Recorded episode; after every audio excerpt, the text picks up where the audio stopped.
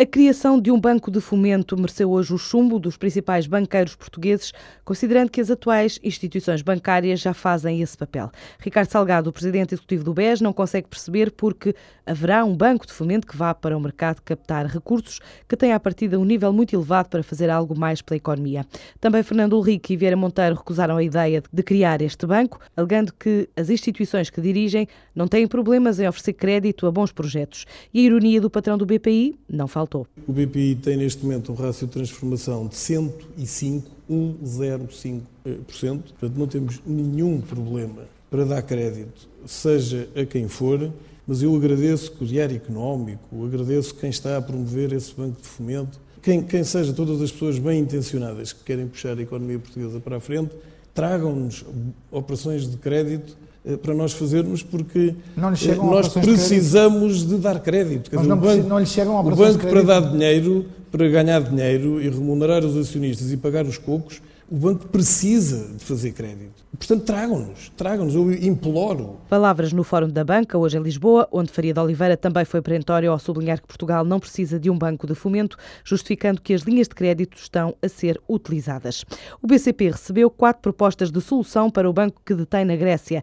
São preliminares, não vinculativas, estão agora em fase de análise, confirma Nuno Amado, o presidente executivo do Milênio BCP analisamos e vamos agora iniciar uma nova fase que é para alguns deles aprofundar as ofertas que apresentaram, as propostas que apresentaram, com o detalhe que as mesmas. Nuno Amado adianta também que o BCP está aberto a várias opções para o negócio na Grécia, desde parcerias a um novo investidor ou mesmo a venda. Espera encontrar é uma solução nas próximas semanas. Eh, nós gostaríamos de ter uma fotografia do que vamos fazer até ao final do ano, seguramente, uma fotografia que eu digo já muito mais eh, clara, mas isso não depende só de nós. Vamos ver, não me quero comprometer com nenhuma data, mas é um assunto que nas próximas semanas poderá ter uma evolução. Declarações durante a apresentação de resultados, ontem, no final do dia.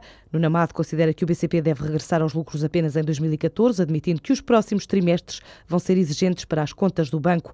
O BCP registrou um resultado líquido negativo de 796,3 milhões de euros entre janeiro e setembro, em linha com as previsões dos analistas. A Ótimos foi a Las Vegas receber o prémio do melhor serviço a cliente da Europa, Médio Oriente e África, entre milhares de candidaturas de 50 países diferentes.